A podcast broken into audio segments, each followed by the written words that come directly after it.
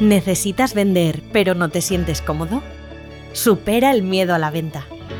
Descubre con este podcast cómo vender con más confianza y seguridad el valor de tus productos. Bienvenido, bienvenida al lado humano de las ventas. El podcast de José Pascual para conectar con tus clientes y que tú disfrutes vendiendo.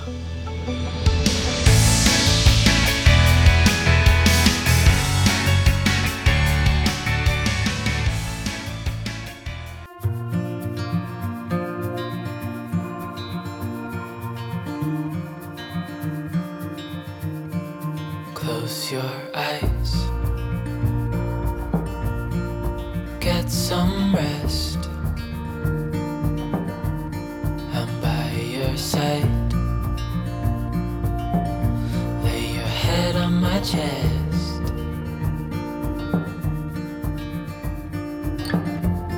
I know you've had a really bad day.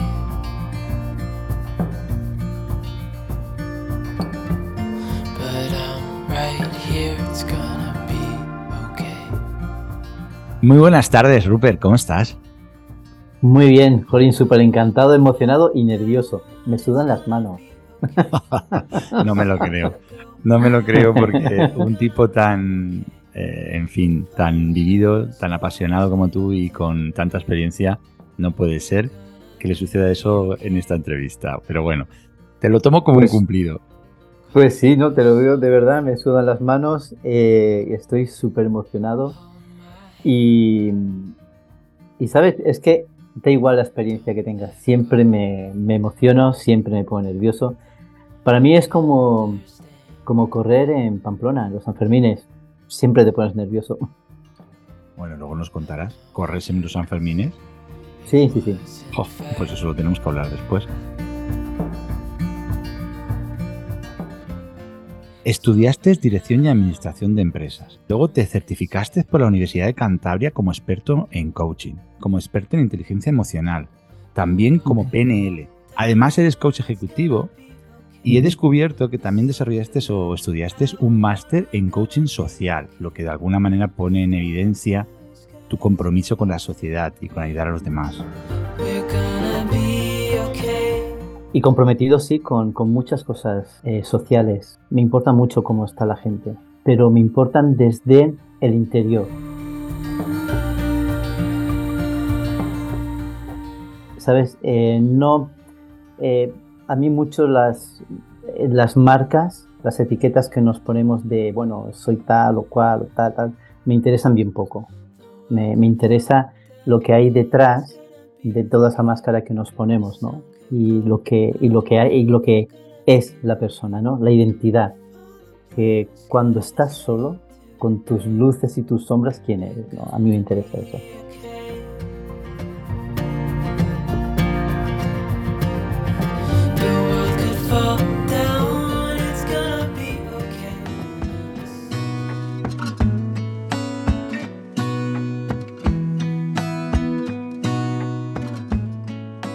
¿Qué es la autoestima y cómo se forma en nosotros la autoestima? Bueno, eh, como te diría, me alegra que me hagas esa pregunta. bueno, mira, para mí, para mí es fundamental el, el poder distinguir las diferentes áreas de, de la autoestima. Em, entonces, la autoestima es la forma en la que yo me estoy queriendo, la forma en la que yo me estoy tratando, la forma en la que yo me estoy viendo, eh, es la forma en la que yo me estoy percibiendo. Y te digo que me gusta diferenciarlo, porque cuando yo hago esta pregunta en los talleres míos o en, en los cursos, la gente suele hablar de confianza.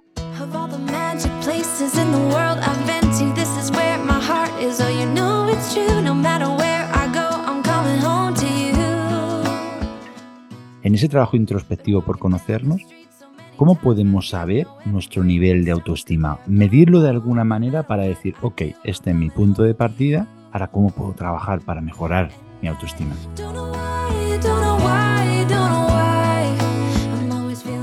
No, no se va a formar solo con que tú te, con que tú, eh, te estés valorando a ti. sino hay, hay cuatro factores que son muy importantes. ¿no? Uno va a ser el autoconcepto, otro va a ser la autoimagen, la autocomplacencia y la autoconfianza. Entonces hay que trabajar estas cuatro áreas. Luego las aptitudes. Claro, si de pronto yo pienso que mis capacidades no son suficientemente buenas en comparación con alguien. Entonces, no, claro, es que yo no puedo hablar con esta gente porque tú sabes esto es lo que saben. Carácter, desde mi punto de vista, se forja en las dificultades, se forja en la adversidad, se forja cometiendo errores. Y la pregunta que te quiero hacer, Rupert, es, ¿no estamos construyendo una sociedad en la que hiperprotegemos, sobre todo a los jóvenes, les agarramos de la mano para que no se caigan, les... eh, no, no nos gusta que, que fallen, que cometan errores, que se enfrenten a, entre comillas, a fracasos y, que son necesarios en la vida, porque el aprendizaje viene de esas situaciones. ¿Puede ser que estemos construyendo una sociedad de baja autoestima por esto? Ah, Absolutamente. Yo diría que más que estamos construyendo, estamos destruyendo un, eh, una sociedad, ¿no? Eh, especialmente porque no, no está basada en valores. No está basada en valores, no está basada en principios. Pero fíjate, has dicho algo, has dicho algo que es muy importante y que tiene que ver con, con algo que se denomina adultocentrismo.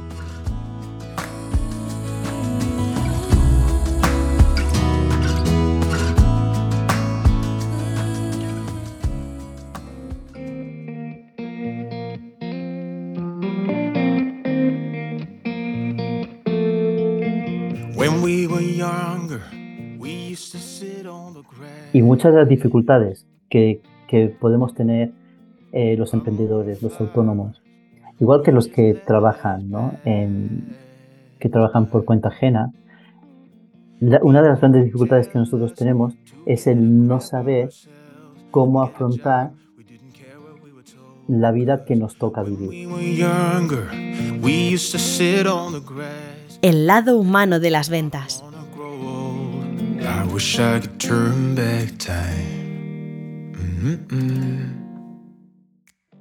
Autoestima, la forma en la que nos queremos, nos tratamos y nos percibimos, la confianza, nuestra capacidad para desarrollar una tarea. El optimismo va a ser resultado de nuestra autoestima. En la medida que nosotros seamos capaces de desarrollar estas habilidades que son necesarias en en la autoestima, vamos a ver o vamos a mirar la vida con optimismo. ¿Qué te parecía si te dijera, oye, ¿cómo puedo yo ayudarte a que tú cumplas tus objetivos cumpliendo yo los míos?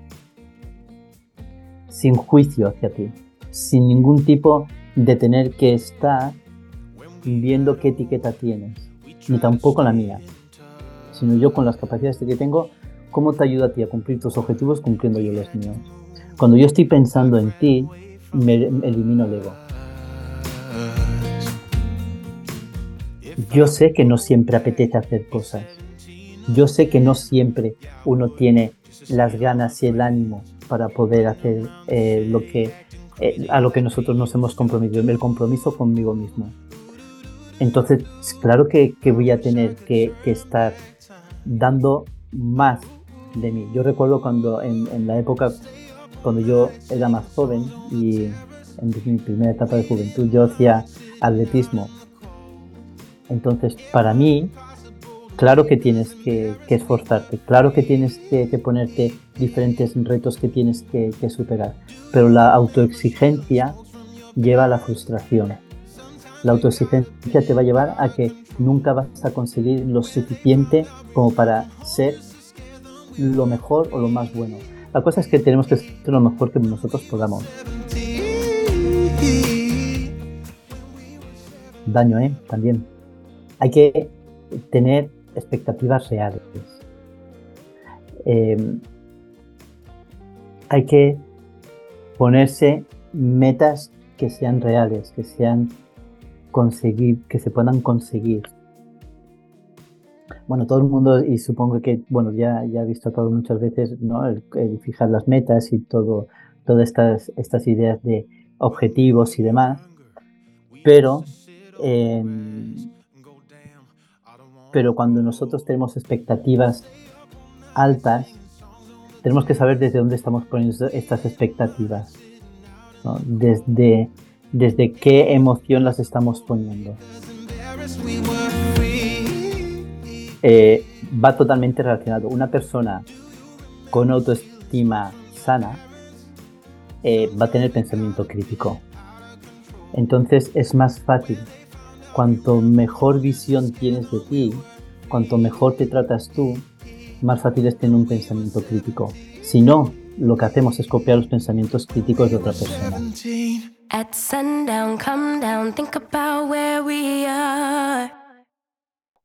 Y llevado a las ventas, que este espacio que, que tú haces va dirigido a las ventas, es absolutamente imprescindible tener un pensamiento crítico. Si no hay pensamiento crítico, difícilmente se van a poder innovar, cambiar, analizar y mejorar los, los estados que hay, ni la forma de trabajar.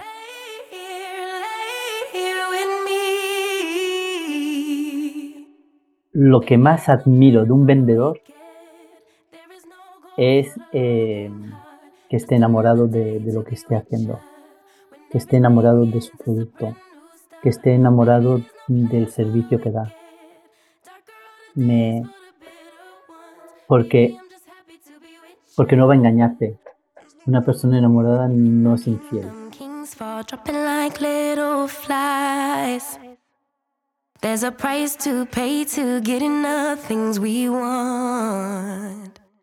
Rupert, ha sido un placer enorme tenerte aquí, contar con tu, con, bueno, con tus conocimientos y desde la humildad con lo que, con, que los cuentas, desde de esa verdad que transmites, desde esa sencillez que transmites y, ha sido un gran placer porque las personas eh, como tú, eh, bueno, eh, hacen que, los demás tengamos oportunidades de mejorar con más facilidad porque eres un tipo francamente cercano.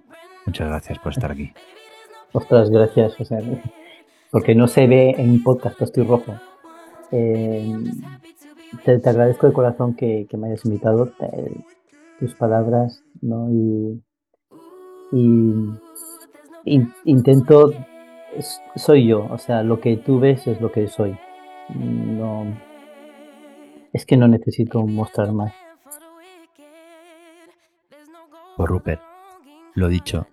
Chao, chao, ha sido un placer. Gracias, hasta luego. José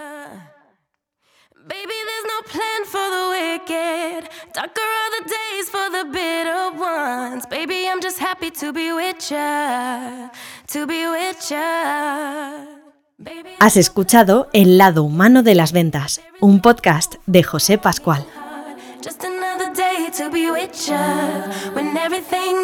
a brand new start. Baby, there's no plan for the wicked. Darker are the days for the bitter ones. Baby, I'm just happy to be with ya. There's no plan for the wicked. Ooh, there's no plan for the wicked.